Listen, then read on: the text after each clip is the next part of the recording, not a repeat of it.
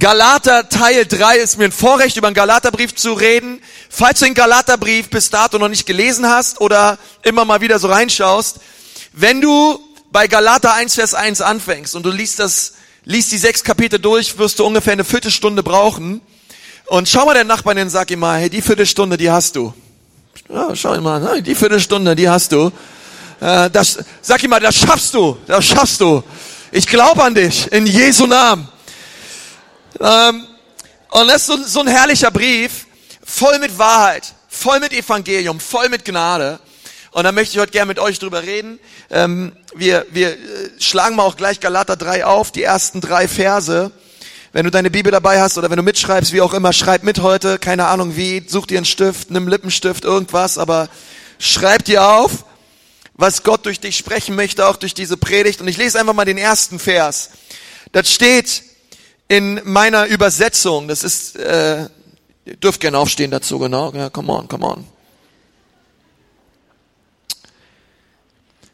Da steht oh, oh, steht es hier auch oh, sag mal oh. Ja, oh, wenn du, wenn du einen Brief schon mit, oder wenn, wenn du schon so ein Kapitel mit oh anfängst, da weißt du schon, um was geht's gleich. Oh, oh, ja, oh, oh. Da steht hier, oh, ihr unverständigen Bremer. Wer hat euch so durcheinander gebracht? Okay, es war gewiss nicht der Pastor, ähm, sondern irgendwas ist passiert und was da passiert ist, darüber möchte ich euch mit reden. Äh, warum, was ist passiert? Ich bete nochmal mit uns und dann wollen wir über diesen ersten Vers reden. Herr Jesus, wir danken dir für dein Wort. Wir danken dir, dass dein Wort gut ist, dass dein Wort voller Kraft ist. Wir preisen dich, Herr, und danken dir, dass wir in so einer schönen Stadt leben dürfen wie Bremen. Ja, es ist herrlich mit dir. Und ähm, es ist so toll hier zu sein. Wir danken dir dafür in Jesu Namen. Amen. Setzt euch hin wieder. Ähm, Oh, ihr unverständigen Bremer, wer hat euch durcheinander gebracht? Das Wort, was hier für durcheinander gebracht steht im Griechischen, das ist das Wort Baskaino. Sag mal Baskaino. Er ist ungefähr das intelligenteste, was du an diesem Tag noch sagen wirst. Also, ähm, das ist ein gutes Wort, Baskaino. Das bedeutet so viel wie verblendet, verzaubert, durcheinander gebracht. Eine Übersetzung sagt auch, oh ihr unverständigen Galater, warum habt ihr so einen bösen und kritischen Blick? Eine Übersetzung sagt auch, oh ihr unverständigen Galater, warum seid ihr so religiös, dass ihr auf andere Menschen kritisch blickt?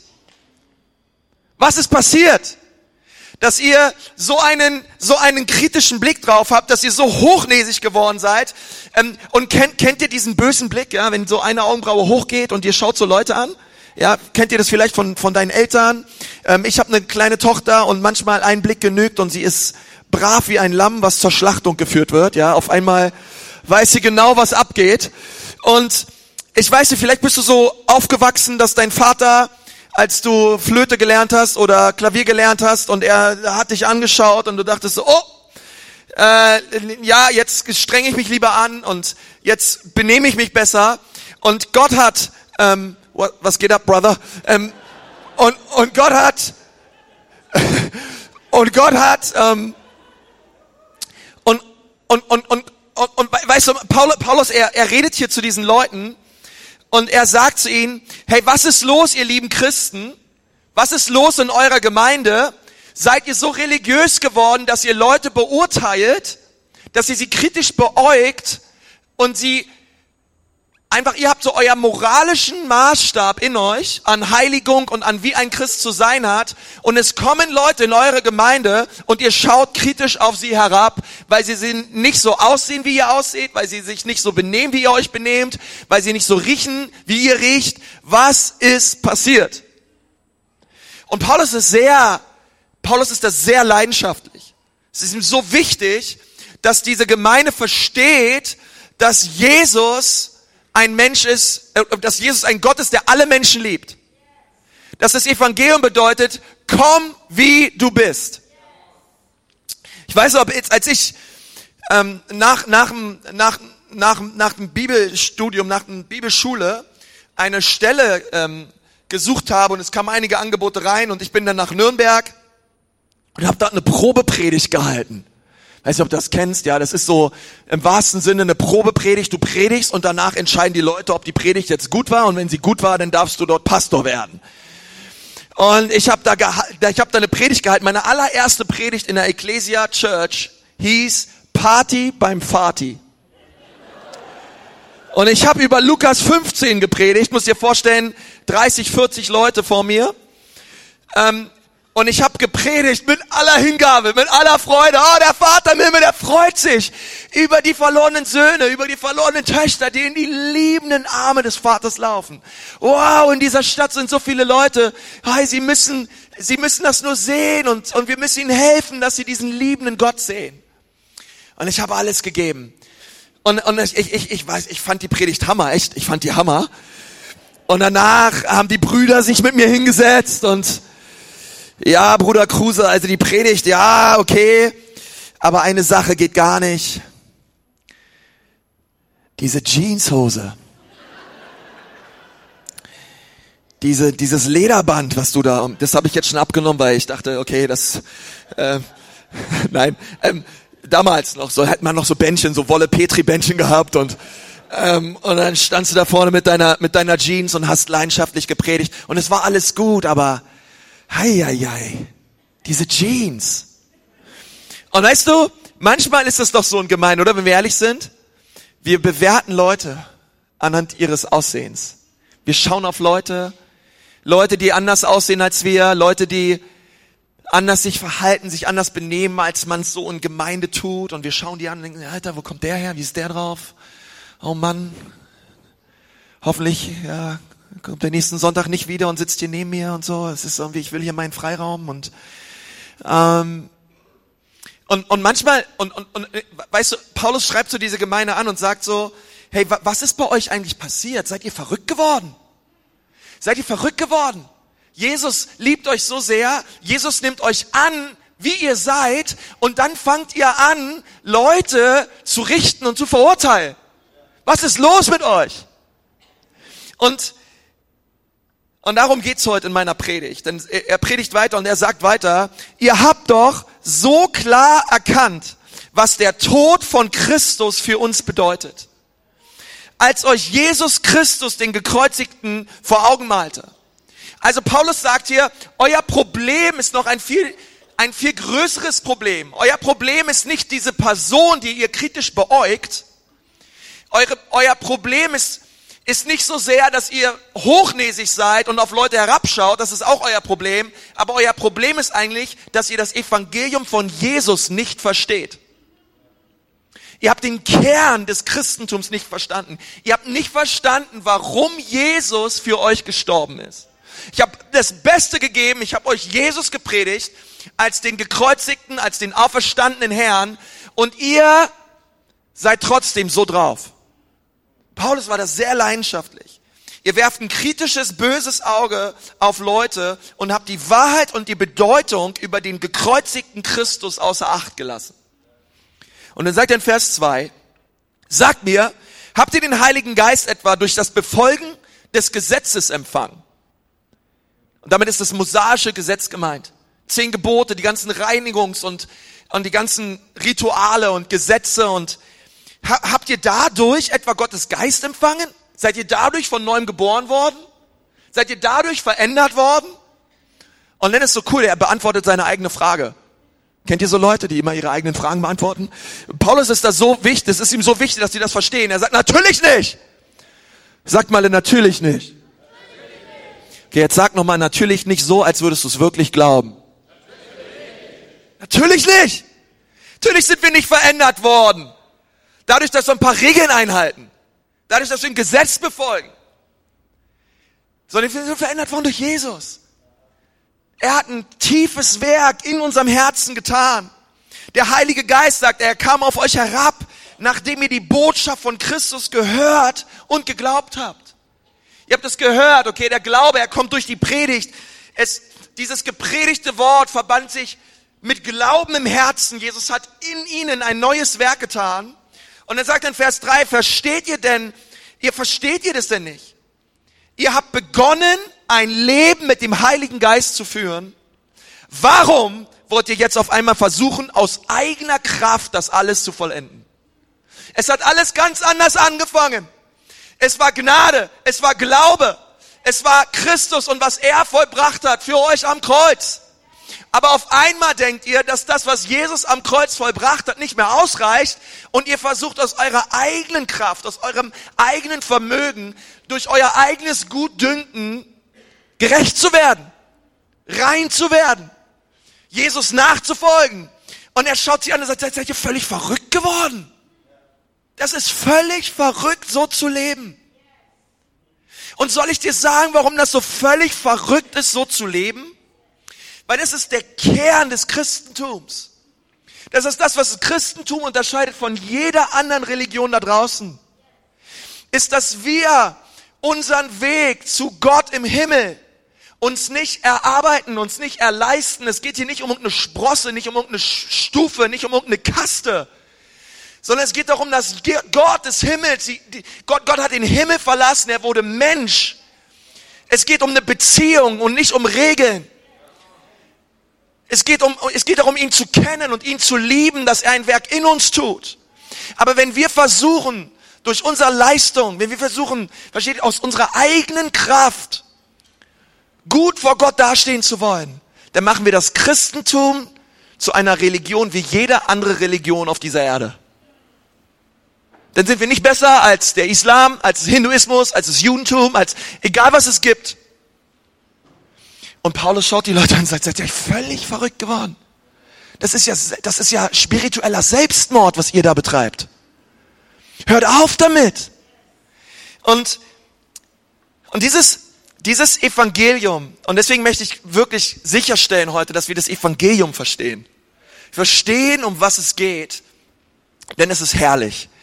Ähm, Paulus hatte diese Auseinandersetzung schon, schon sehr früh. Er, wir lesen Apostelgeschichte 15, wie er sich mit Petrus anlegte, weil Petrus wollte, dass in der Urgemeinde, da hatten die auch schon Next Steps, und, und, und er hat gesagt, hey Leute, wenn hier Leute Mitglieder werden in unserer Kirche und zu, zu Schritt zwei gehen, um, äh, um hier die Gemeinde kennenzulernen, dann ist das ganz wichtig, dass die Männer sich beschneiden lassen.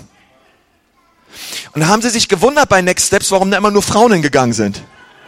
Die Männer alle Angst hatten. Haben gesagt, oh nein, bloß nicht. Ja, und äh, okay, ich will doch kein Mitglied werden der Urgemeinde. Und Petrus, der geht hin und sagt, Pet Paulus geht hin und sagt, Petrus, aber habt ihr Knall? Du kannst doch nicht von den Heidenchristen erwarten, dass sie sich jetzt beschneiden. Das ist doch was Äußerliches. Es geht doch nicht um eine äußerliche Beschneidung. Komm mal, alle Männer sagen mal Halleluja. Danke, Jesus. Korabashiam. Es geht um eine innere Beschneidung. Um eine Beschneidung des Herzens. Es geht doch darum, dass Gott etwas in uns tut. Ich sagte, Religion macht dich nett, aber Jesus macht dich neu. Es geht nicht darum, dass wir äußerlich was darstellen, sondern dass in uns etwas passiert. Und das ist das Evangelium. Unser Evangelium, das Evangelium, was, was die Bibel bezeugt, lautet nicht, um zu Jesus zu kommen, muss ich erstmal klarkommen im Leben. Muss ich erstmal Dinge ablegen, Dinge überwunden haben. Ähm, um, um zu Jesus zu kommen, die meisten Leute, mit denen du über Jesus redest, die denken, okay, Christ sein bedeutet kein Sex vor der Ehe, sowieso kein Spaß, keine Freude, immer nur traurig sein, kein Alkohol, keine Freude am Leben, schau dich an und, und so, das ist so, was Leute über Christsein denken. Und sie denken dann, um zu diesem Jesus zu kommen, ey, da muss ich in die Kirche, da muss ich beten, da muss ich Dinge tun, leisten, da muss ich doch damit aufhören. Ey, da darf ich nicht mehr so leben, wie ich, wie ich gerade lebe, ich muss erstmal zu Jesus kommen. Und, und das Problem ist, dass die Leute nicht wissen, was das Evangelium ist. Und manchmal denken das sogar Christen. Ich darf erst zu Jesus kommen, wenn ich irgendwie, wenn ich irgendwie in Ordnung bin und irgendwie versuche aus meiner Kraft die Dinge klarzukriegen in meinem Leben. Das Evangelium bedeutet aber genau was anderes. Komm, wie du bist, zu Jesus. Komm mit deinen Drogen, komm mit deinem Alkohol, komm mit deinen Pornos, komm mit deinen, mit deinen, mit deinen Tricks und mit deinen, mit deinen Lügen und mit deiner Bitterkeit und mit deinem Jezorn und deinem Wut, mit deiner kaputten Ehe, mit deinen kaputten Kindern, mit deiner kaputten Firma, ähm, egal wie du drauf bist und äh, ach, wie froh, dass niemand weiß, dass ich Rumpelstilzchen heiß und alle deine dunklen Schubladen in deinem Leben. Komm, wie du bist zu Jesus. Komme zu ihm und dann und dann bist du bei Jesus und dann tut Jesus in dir ein Werk und dann fängt Jesus an, mit dir über diese Sachen zu reden. Weil Jesus möchte deine Ehe heilen. Jesus möchte je Zorn in deinem Leben klären. Jesus möchte, dass du in liebevollen Beziehungen lebst. Er möchte dich freimachen von Drogen, freimachen von Alkohol, freimachen von Pornos. Jesus möchte all das tun. Aber es ist nicht, er tut's danach. Aber es ist nicht so, dass ich es davor versuchen muss, loszuwerden, um zu ihnen zu kommen. Und so waren die Galater drauf. Auf Leute geguckt, die sind nicht so wie wir, die leben nicht so wie wir, die beten nicht so wie wir, die dürfen nicht kommen. Paulus sagt, ihr seid verrückt. Die Gnade, die Gott euch erwiesen hat am Kreuz in Christus, er hat euch doch geliebt und angenommen, wie ihr seid. Und jetzt tut ihr so, als wenn andere Leute nicht ausreichen und nicht genügen und nicht gut genug sind, um zu Jesus zu kommen. Ist immer leicht so zu reden, wenn man mal errettet ist, wa? Und pa Paulus war, also wirklich, Paulus war völlig, der war fix und foxy, der konnte die Welt nicht mehr verstehen. Und deswegen ist es so wichtig, dass wir immer wieder das Evangelium vor Augen halten. Denn das Evangelium bedeutet nicht, dass Gott dich gut machen möchte, sondern neu völlig, du sollst eine neue Schöpfung sein. Weißt du, die Pharisäer, die waren eigentlich gut drauf. Die haben alles das getan, was Christen so tun. Die haben gegeben, die haben gebetet, die sind in den Gottesdienst gegangen, die haben all das getan, aber Jesus sagt, sie haben all das getan, um von Menschen gesehen zu werden. Sie haben gegeben, damit Leute sehen, wie viel sie geben. Die haben in den Straßenecken gebetet, damit Leute sehen, wie toll sie beten können. Die sind in die Synagoge gegangen, auf die, sich in die ersten Reihen gesetzt, um, um zu zeigen und den Leuten zu beweisen, wie heilig und wie gut sie sind. Und Jesus sagt das immer wieder. Ähm, ich bin nicht gekommen, um euch gut zu machen. Es ist nur einer gut, Gott. Es geht nicht darum, dass wir nach außen etwas darstellen. Das Evangelium macht dich nicht religiöser. Es geht nicht darum, dass du äußerlich irgendwas bringst, sondern Gott möchte dich von innen verändern. Gott möchte dein Herz. Und er sah die Motivation dieser Pharisäer und, und hat gesagt, es ist kein Weg, der zum Leben führt. Und dann, deswegen ist es so wichtig, dass wir über das Gesetz reden, weil das Gesetz ist, ähm, da, ich, ich verspreche dir, da willst du nicht zurück. Du willst da nicht zurück. Das Gesetz zuallererst ist verdammt die allerbesten Menschen. Das ist das, was das Gesetz tut. Das ist die Natur des Gesetzes. Egal wie, egal wie gut du sein magst, egal wie moralisch du lebst, du kannst meinetwegen Mutter Teresa selbst sein. Du hast ein Problem. Und zwar hast du in deinem Leben schon alles Mögliche mehr geliebt als Gott. Du hast nicht so gelebt, wie Gott es von dir erwartet. Wir haben alle gesündigt. Wir sitzen alle im selben Boot. Wir haben alle, alle mal in irgendeinem Punkt in unserem Leben gesündigt und Dinge getan, die vor Gott nicht in Ordnung waren. Wenn du hier Mann sitzt und sagst, ja, keine Ahnung, ich bin eigentlich, ich lebe eigentlich ganz gut und äh, weiß ich auch nicht, also was habe ich schon groß falsch gemacht und so weiter. Red einfach mit deiner Frau. Okay? Oder Heiligabend, frag einfach mal deine Familie. Frag sie mal, wie gut du bist, okay? Die werden dir die Wahrheit sagen. Und die werden dir sagen, Papa, du brauchst Jesus, okay? Ähm, wir alle brauchen Jesus übrigens. Ich, ich brauche Jesus. Ich brauche seine Gnade, ich brauche sein, ich brauche sein Erbarmen, ich brauche seine Vergebung. Das Gesetz verurteilt die allerbesten Menschen. Die allerbesten Menschen. Ja, come on. Es war. Und da geht es nicht einfach nur darum, irgendwie, keine Ahnung, ein bisschen besser zu sein als andere. Nein, wir, wir haben alle versagt. Ähm, und da sagt, deswegen ist die Frage in Vers 19, wozu nun das Gesetz? Nun, ich sag dir, das Gesetz ist ist wichtig, denn es zeigt dir, dass du einen Retter brauchst. Es zeigt dir, dass du Jesus brauchst. Denn durch das Gesetz ist es wie ein Spiegel, wo du reinschaust und merkst, ups, ich habe versagt. Ich brauche einen Retter. Christian ist nicht Mönchhausen, ich rette mich selbst, ziehe mich da unten irgendeinen Sumpf der Sünde raus. Sondern ich muss meinen Arm ausstrecken und sagen, Jesus, ich brauche dich, zieh mich hier raus. Vergib mir, rette mich. Komm in mein Leben, komm in mein Herz. Denn wir sind nicht in der Lage, das Gesetz zu halten. Und ich möchte gerne zu den Leuten von uns predigen, die versuchen, durch gute religiöse Übungen ähm, ihr eigenes Leben zu verändern. Und, und du merkst vielleicht, hey, du kannst nicht mehr. Du sitzt auf einem Fahrrad ohne Kette, du bist am Strampeln und am Strampeln und seit deinem Leben verändert sich nichts. Ich möchte dir sagen, hör auf damit. Empfange, was Jesus bereits für dich getan hat am Kreuz. Empfange es im Glauben. Nimm es an für dich persönlich. Steige von diesem Fahrrad ohne Kette, steige runter und empfange Jesus. Und, und wenn du das tust, dann wirst du sehen, dass ein Wunder passieren wird in deinem Inneren. Jesus verändert dich von innen nach außen. Nicht von außen nach innen, sondern von innen nach außen. Und das ist Gnade. Das ist die Gnade Gottes. Das ist ein unverdientes Geschenk. Das ist etwas, wofür wir nichts können. Und ich, ich möchte deswegen mit dir über Gnade reden, denn wenn du Jesus errettet, wenn du Jesus empfängst als dein Herrn, dann ist das Gnade. Gnade, die Gott dir zuteil werden lässt. Hast du schon mal versucht, in deinem Leben jemanden zu umarmen, der sich nicht so richtig umarmen lassen möchte? Komm mal, irgendwer da? Ja? Keine Ahnung, für mich manchmal als Pastor so, sagst du, ich nehme mir, ich setze mir so ein Ziel, heute möchte ich 100 Leute in unserer Kirche umarmen. Dann zähle ich immer mit eins, elf, 44.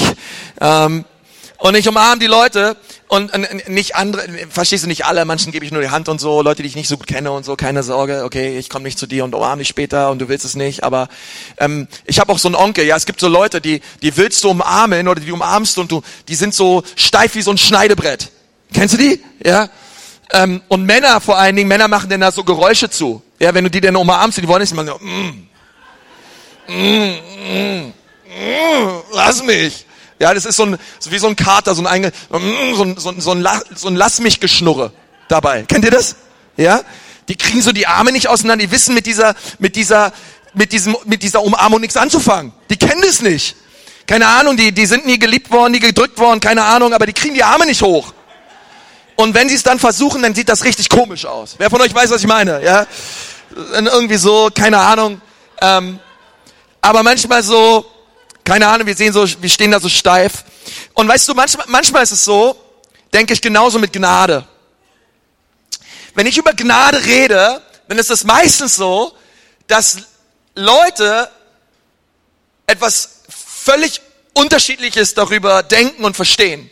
Für die allermeisten ist Gnade irgendwie, irgendwie so ein abgefahrenes theologisches Konzept, etwas, keine Ahnung, irgendein Prinzip, irgendwas nicht richtig greifbares, irgendein, echt irgendein kompliziertes Konzept, was sie nicht richtig begreifen. Und würde ich mal hier so Zettel austeilen und würde euch fragen, ja, schreibt mal auf, was Gnade ist. Ich glaube, wir hätten, wir hätten 300 verschiedene Antworten. Ja, aber was ist Gnade? Keine Ahnung. Ja, Gnade ist einfach Gnade. Ja, und, und, und dann kommt die Gnade, ähm, und, in, in, in dein Leben und die Gnade kommt auf dich zu und, und sie will dich umarmen und sie will dich küssen und sie will dir begegnen und du stehst da wie so ein, wie so ein ähm, Schneidebrett und du weißt nicht so richtig, wie, was mache ich jetzt? Die Gnade Gottes kommt über mein Leben, aber ich krieg die Arme nicht auseinander und wie keine Ahnung. Was, was mache ich mit der Gnade Gottes in meinem Leben? Ich sag dir, du hebst deine Hand. Oh, herrlich. Danke, Jesus, für deine Gnade. Lass deine Gnade auf mein Leben regnen, Herr. Und, und, und weißt du, ich, ich wünsche mir das so, dass du die Gnade Gottes erlebst. Es ist alles andere. Das ist genau, das ist das, was dein religiöses, gesetzliches Herz heilt. Es ist die Gnade Gottes. Es ist die Vergebung Jesu. Und, und ich glaube, wir alle brauchen das. Gnade, manchmal, manchmal ist ja keine Ahnung, Gnade wie so ein Geschenk beim Wichteln, ja, kennst du das? Und packst, denkst du so, schüttelst so, denkst du so, was ist da drinnen, ja? Ja, was mache ich, äh, was mache ich jetzt? Keine Ahnung, was ist das? Und du weißt nicht, was du damit anfangen sollst. Ähm, und ich möchte sagen, dass Gnade viel mehr, viel mehr mit einer Person zu tun hat als mit einem Prinzip. Weil Regeln verändern dich viel mehr als Regeln, Re, Regeln verändern dich viel weniger oder fast. Ich, ich sag mal, ich lebe lieber in einer Beziehung, ich lebe lieber in, in der Beziehung zu einer Person als in der Beziehung zu einer Liste oder zu Regeln. Und das ist, was Paulus im Kern sagt. Ihr lebt in, in der Beziehung zum Gesetz, zu einer Liste und zu Regeln. Kommt zurück zu Jesus. Lebt in der Beziehung zu ihm. Und, und das lesen wir in, ersten, in Johannes 1,16, da steht, denn aus seiner Fülle haben wir alle empfangen. Sag mal alle. Alle sind alle, oder? Und zwar Gnade um Gnade. Denn das Gesetz wurde durch Mose gegeben, Gottes Gnade und Wahrheit aber kam durch Jesus Christus. Das eine wurde gegeben, das andere ist gekommen. Es ist manchmal einfacher, was zu geben, oder?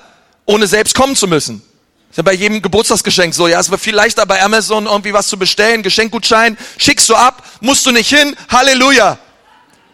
Und das, so war das Gesetz. Das Gesetz wurde einfach gegeben. Ja, da kam der Mose mit zwei iPads vom Berg runter und da standen die ganzen, die ganzen Regeln drauf. Und, und hier, klatsch, lebt so. Aber die Gnade kam. Die Gnade kam in Jesus. In einer Person, die du anfassen kannst, mit der du Beziehung leben kannst. Gnade um Gnade. Die Gnade und die Wahrheit, sie kam in Jesus. Und weil das Wort Gnade durch so vielen Leuten falsch ausgelegt wird, falsch interpretiert oder repräsentiert wird, ähm, möchte ich dir erstmal sagen, was Gnade nicht ist. Der erste ist, Gnade ist kein Freifahrtschein für Sünde. Amen! Amen! Endlich! Ähm, ja, also wenn du, wenn du denkst, keine Ahnung, Samstag ziehe ich noch einen durch und Sonntag komme ich in die Church und hole mir die Gnade ab, die ich so brauche für mein Leben, Halleluja. Ähm, und preis den Herrn für Gottes Gnade, kann ich leben, wie ich will, kann ich denken, wie ich will, hole ich mir ein bisschen Gnade ab, also ich lebe so mein Leben und Jesus noch so ein bisschen Sahne oben drauf, Halleluja, der Heilige Geist ist die Kirsche. Und, äh, und ich kann so, keine Ahnung, ich kann so mein, mein Ding machen mit ein bisschen Jesus oben drauf. Wer von euch weiß, was ich meine, ja? Ähm, und, und manchmal, manchmal denken wir, das ist Evangelium. Also es ist nicht Evangelium. Come on, das weißt du selber. Das weißt du selber. Das, das ist nicht das Evangelium. Weißt du, ich bin seit acht Jahren mit meiner Frau verheiratet, preis den Herrn darüber. Ähm, und keine Ahnung, ich kam noch, in, ich kam in diesen acht Jahren noch nie, noch nie auf den Gedanken, ich sagte, meine Frau, die hat mich echt lieb. Sieh mal leicht, mich lieb zu haben. Sie hat mich lieb. Ich liebe sie. Sie ist herrlich, glorreich, schön, über die Maßen liebevoll und, und absolut ein Geschenk des Himmels. Echt wahr. Und ich kam aufgrund ihrer unfassbar großen Liebe zu mir, ähm, ihrer selbstlosen Hingabe an meine Person noch nie auf die logische Schlussfolgerung oder Annahme, sie liebt mich so sehr, meine Judy liebt mich so sehr, ich kann fremd gehen zu ihr zurückkommen und sie liebt mich trotzdem noch. Komm on, ist irgendwer da noch? Ja? Ist ruhig geworden. Ja, ja, ich kann machen, was ich will. Und dann komme ich nach Hause, preis den Herr. Meine Frau hat mich ja so lieb. Ähm, ich hatte noch nie diesen Gedanken, ehrlich gesagt. Noch nie diesen Gedanken. Ihre Liebe für mich verleitet mich nicht dazu, Kompromisse einzugehen, sondern verleitet mich dazu, noch mehr mit ihr zusammen sein zu wollen noch mehr sie genießen zu wollen. Es ist viel besser, viel, viel besser, so zu leben. Die Gnade Gottes, wenn du die siehst und verstehst, dann bedeutet es nicht, dass du machst, was du willst, sondern bedeutet es, dass du machst, was er will. Weil du ihn liebst. Weil du in Gemeinschaft mit ihm lebst. Wir, wir, wir lesen, wir lesen, ähm, wir, wir lesen das immer wieder in der Bibel, ähm, dass, dass Gott sagt so, hey, wenn ihr mich liebt, dann haltet ihr meine Gebote ähm, in, in Johannes ähm, 15. Und, und das finde ich so wichtig, weil das ist das, was automatisch passiert. Wenn wir Jesus lieben, dann, dann halten wir, liebt ihr mich, so haltet ihr meine Gebote. Johannes 14, Vers 15. Und ich, und ich möchte dich mal fragen hier unter uns. Liebt ihr mich, so haltet ihr meine Gebote. Auf welcher Seite des Kommas befindest du dich? Links oder rechts?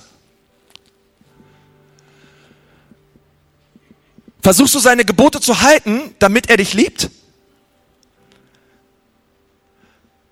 Oder liebst du ihn und aus einer Beziehung mit ihm lebst du, wie er es möchte? Das ist das Evangelium.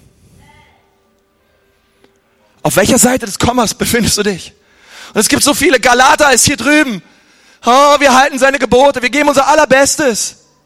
Paulus sagt, ihr seid verrückt geworden. Jesus liebt euch. Jesus ist für euch gestorben. Er wurde gekreuzigt. Hört auf, aus eurer eigenen Kraft euch Gottes Liebe erleisten und verdienen zu wollen. Auf welcher Seite befindest du dich? Gnade ist ein unverdientes Geschenk Gottes. Es wird im Glauben empfangen, und zwar im Glauben an Jesus Christus. Dieses Geschenk der Gnade ist jedem Menschen, der mich hört, zugänglich.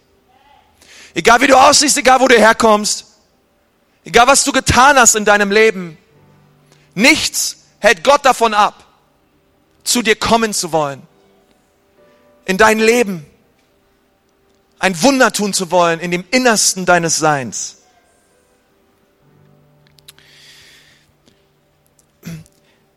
Es gibt eine Stelle in der Bibel, eine Geschichte in der Bibel, die das für mich, diese Gnade Jesu am aller, allerbesten ausdrückt. Denn wenn wir über Gnade reden und über Jesus reden, dann müssen wir schauen, wie ist Jesus Menschen begegnet? Und dann verstehen wir Gnade. Wie ist Jesus mit Menschen umgegangen? Das ist so cool, oder? Und das ist so cool, dass Jesus war, wie er war, oder? Weil, weil er so war, wie er war, ist er auch mit Menschen so umgegangen, wie er mit Menschen umgegangen ist. Viele Menschen wollen tun, was Jesus tat, ohne zu werden, wie er war. Aber wenn wir werden, wie er war, dann werden wir auch tun, was er tat. Jesus Menschen begegnet in Gnade, in Liebe, in Barmherzigkeit. Wir lesen eine Geschichte in Lukas 15, wo, wo, ein, wo ein verlorener Sohn, bevor sein Vater überhaupt tot war, zum Vater gegangen ist, hat gesagt, Vater, zahlt mir mein Erbe aus. Und die Bibel sagt, er hat sich all das auszahlen lassen und hat das Geld genommen und hat richtig die Sau rausgelassen. Richtig im Saus und Braus gelebt. War in einem Casino nach dem anderen, war in einem Puff nach dem anderen. Er hatte durch sein Geld einige Freunde und hat mit den Freunden, keine Ahnung, er, er, er, er, er, er war der Player. Er war durch seine Kohle sehr beliebt und er konnte sich einfach kaufen, was er wollte, konnte einfach machen, was er wollte. Mit der Zeit merkte er, dass das Geld immer weniger wurde. Und wer von euch weiß, was ich meine? Ja, das Geld wurde immer weniger. Und, und immer weniger. Und immer weniger. Und immer weniger. Es kam irgendwie nichts nach. Das ganze Erbe ausgegeben hat gelebt wie der, wie der krasseste Gangster, sich alles, hat erst erstmal alles verkauft wieder, hat irgendwie versucht an Geld zu kommen, hat irgendwelche Jobs gehabt. Es hat irgendwie alles nicht gereicht. Bis eines Tages so hungrig war, so hungrig war, dass er einen Job genommen hat in irgendeinem, irgendeinem Bauernhof und hatte sich selber, selber dabei erwischt, wie er, er, er hat Schweine gehütet, was das Allerschlimmste war in den Augen eines Juden. Und dann hat er gesehen, wie die Schweine fressen von den die Schoten, den, den Abfall, den Müll. Dann hat er sich selber dabei erwischt, wie eine Hand nach dem anderen diesen Müll reinging und er selber gegessen hat, diesen, diesen Dreck der Schweine. Er war so am Ende seines Lebens, in dem Schweinestall seines Lebens. Das ist übrigens das, wo Sünde dich hinführt. Sünde führt dich in den Schweinestall. Sünde führt dich an einen Ort, an den du nicht hin möchtest. Sünde verspricht dir viel, aber liefert wenig. Und er setzt sich hin bei diesen Schweinen, um ihn herum alle Schweine das, das, was ist passiert mit meinem Leben? Warum? Was ist los? Und er denkt an all die Zeit zurück und, und dann fällt ihn ein, wie, wie, wie, gut es ihm ging bei seinem Papa. Er sagt, mein, mein Papa, der hat alles für mich gemacht. Bei dem ging's mir so gut. Und dann hat er gesagt, Mann, eigentlich den, den Dienern und den Sklaven in dem Hause meines Vaters geht es besser als mir. Und holt ein Stück Zettel raus. Und, und, und einen Zettel aus seiner Hose und einen Stift. Er sagt, Mann, ich will zurück zu meinem Papa. Und er holt seinen Stift. Und er fängt an zu schreiben. Fängt er an mit dem ersten Satz, Papa, du bist der allerbeste Papa auf dieser Welt. Er den knüllt den Zettel zusammen, wirft weg, dann, hört sich irgendwie komisch an. Da schreibt er wieder, Papa, wenn ich an die schönen Zeiten zurückdenke, die wir beide miteinander hatten, auf der Veranda und auf der Schaukel und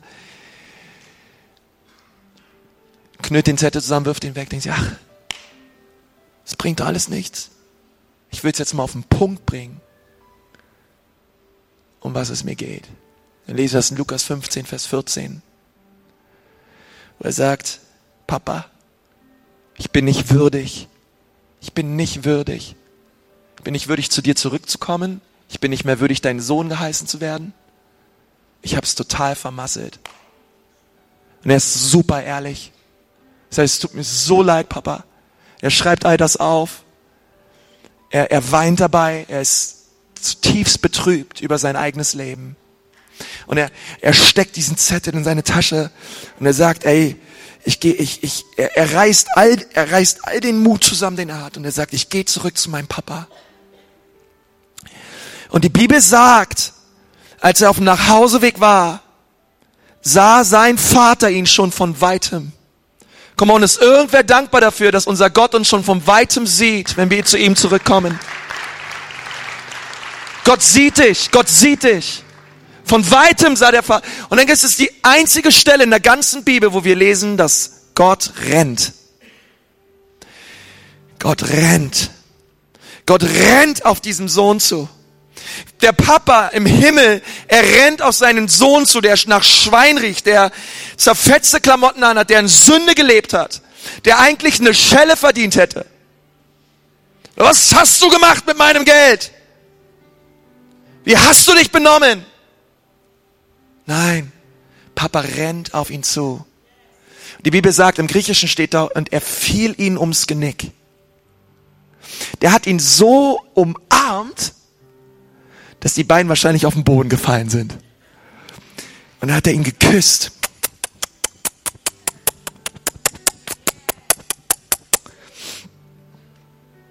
Oh, war ihn so völlig, könnt ihr euch diese Küsse vorstellen? Wenn du, wenn du, wenn du bei den Schweinen warst? Das war, ist Gott völlig egal. Der hat ihn einfach nur so doll geliebt.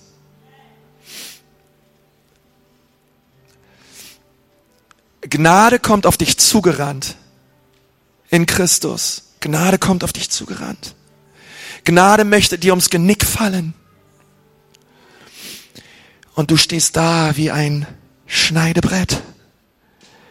Was mache ich mit dieser Güte Gottes? Was mache ich mit dieser Umarmung? Was machst du mit der Umarmung? Was machst du mit der Gnade, die heute auf dich zugerannt kommt. Möchtest du heute deine Arme öffnen? Du sagen, Vater im Himmel, ich danke dir für deine Gnade. Ich danke dir für deine Liebe. Ich habe ich habe mich in dem Schweinestall meiner Sünde befunden, aber du hast jeden Tag nach mir Ausschau gehalten. Du hast für mich gebetet, du, du wolltest mich, du liebtest mich. Ich dachte immer, ich muss alles einhalten, ich muss würdig sein. Weißt du, dieser Sohn, der kam noch nicht mal dazu, sein Zettel rauszuholen. Der wollte eigentlich alles vorlesen, aber der Papa, der, ach, der hat, vergiss dein Zettel! Einige von euch, ihr müsst die Zettel, die ihr habt, die müsst ihr zerreißen. Oh, ich bin nicht würdig, oh, ich kann das nicht, ich muss erst das machen und das regeln, bevor ich zu Gott komme. Nein, komm, wie du bist. Komm, wie du bist, so wie du bist. Komm, komm heute, komm zu Jesus. Er liebt dich, er will dich, er nimmt dich an. Er freut sich. Du brauchst dich nicht verstecken, du brauchst nicht zu tun, dass du irgendwer bist, der du eigentlich nicht bist, sondern du sollst echt sein. Du darfst deine Arme öffnen und sagen, Herr, ich empfange deine Gnade. Komm, lass uns mal alle die Augen schließen. Die Gnade Gottes kommt auf dich gerannt. Was möchtest du tun heute? Und für einige von euch ist es heute dran, dass ihr eure Arme weit auftut für die Liebe Gottes in eurem Leben. Hier sind Leute da, ihr seid zum allerersten Mal vielleicht in diesem Gottesdienst. Ihr, oder ihr, ihr, ihr wart schon mal im Gottesdienst, aber lange nicht mehr und ihr habt vielleicht mal mit Gott gelebt, aber mittlerweile nicht mehr. Es ist so schön, dass du da bist. Jesus liebt dich. Komm heute zu ihm. Schaue heute auf das Kreuz. Verstehe, dass er all das für dich getan hat. Nimm seine Liebe und seine Gnade an für dein Leben. Und hier sind andere Menschen heute, ihr, ihr, ihr, ihr, ihr befindet euch noch auf diesem Fahrrad ohne Kette. Ihr, ihr, ihr versucht irgendwie zu Gott zu kommen aus eurer eigenen Kraft und für euch ist es heute dran, dass ihr euch neu bekehrt. Für euch ist heute dran, dass ihr euch abwendet von dem Gesetz und euch der Gnade Gottes in Christus Jesus zuwendet. Und dass ihr Jesus Danke sagt für das, was er am Kreuz für euch getan hat. Und dass du sagst, Jesus, danke, dass du es vollbracht hast, dass du es getan hast. Vergib mir, dass ich kritisch auf andere schaue. Vergib mir, dass ich andere Menschen richte. Ich will heute zu dir kommen in deine liebenden Arme.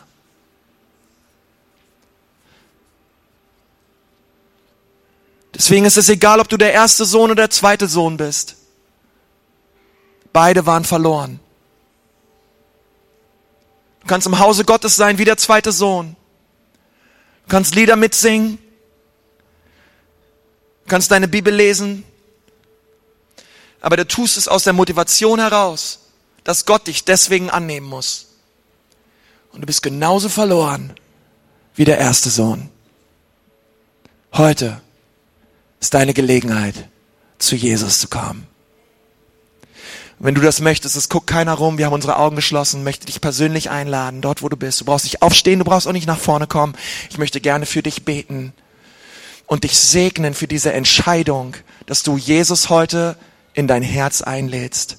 Und wenn du das gerne möchtest, dort wo du sitzt, heb mal jetzt deine Hand. Heb sie hoch.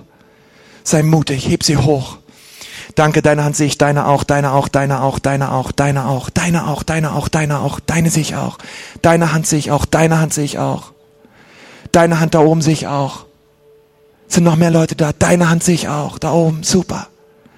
sind noch mehr Menschen da, die sagen, Jesus, ich komme zu dir. Halleluja. Super, gute Entscheidung, toll. Hammer. Hammer. Komm, lass uns Gemeinde Komm, lass uns gemeinsam beten.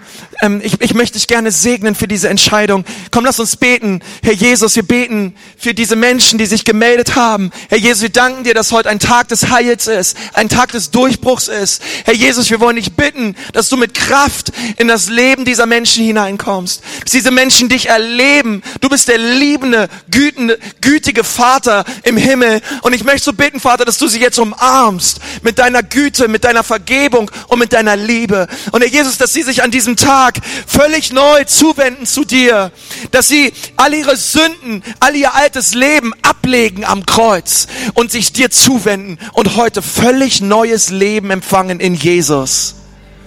Gott, tu ein Wunder in dem Inneren dieser Menschen. Zieh sie an dein Herz und tue, was nur du tun kannst. In Jesu wunderbaren Namen. Komm, lass uns Jesus mal einen Applaus geben für all die Leute, die sich gemeldet haben. Gott ist so treu. Gott ist so treu. Herr, ich, ich möchte dir eins sagen, diese Kirche ist ein Ort, wo alle Menschen willkommen sind. Egal was ist, egal was war, du sollst einen Ort hier finden, wo du aufblühen kannst in deinem Leben. Ich glaube, dass das Beste in deinem Leben noch vor dir liegt. Und ich möchte dich so bitten, um dich herum irgendwo müssen Kontaktkarten liegen. Ähm, und ich möchte dich so bitten, wenn du dich gerade gemeldet hast, dass du ne, diese Kontaktkarte nimmst und dass du dann den Lippenstift nimmst, den du vorher hattest oder irgendeinen anderen Stift und dass du da irgendwas einträgst, damit diese Kirche dich kontaktieren kann. Und weil, weil sie wollen dir helfen, die nächsten Schritte im Glauben zu gehen. Sie wollen dir helfen, dass du in Jesus wächst. Okay? Also bitte füll diese Kontaktkarte aus, gib sie draußen am Infocenter ab oder irgendwo. Hey, diese, wir, wir wollen dir helfen, die nächsten Schritte zu gehen. Auch heute, komm, komm auch zu Next Steps. Wir würden uns so freuen, wenn du mit dazu kommst und diese Gemeinde kennenlernst, weil wir, wir, wir glauben, dass hier ein Platz für dich ist. Okay, weil wir lieben dich. Du bist geliebt und gewollt an diesem Ort.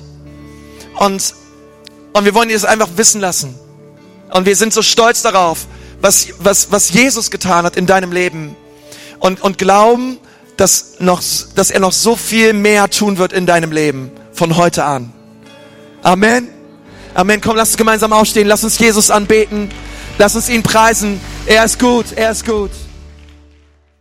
Herr, und ich bete, dass dein Volk gesegnet ist. Ich danke dir dafür, Herr, dass wir von dir Empfangende sind. Wir geben das weiter, was wir selber erlebt und erfahren haben und wir erzählen davon. Und so segnet der Herr euch und er behüte euch und er lasse sein Angesicht über euch leuchten im Namen Jesu. Gott segne dich. Ein Hammer Sonntag noch. Ciao.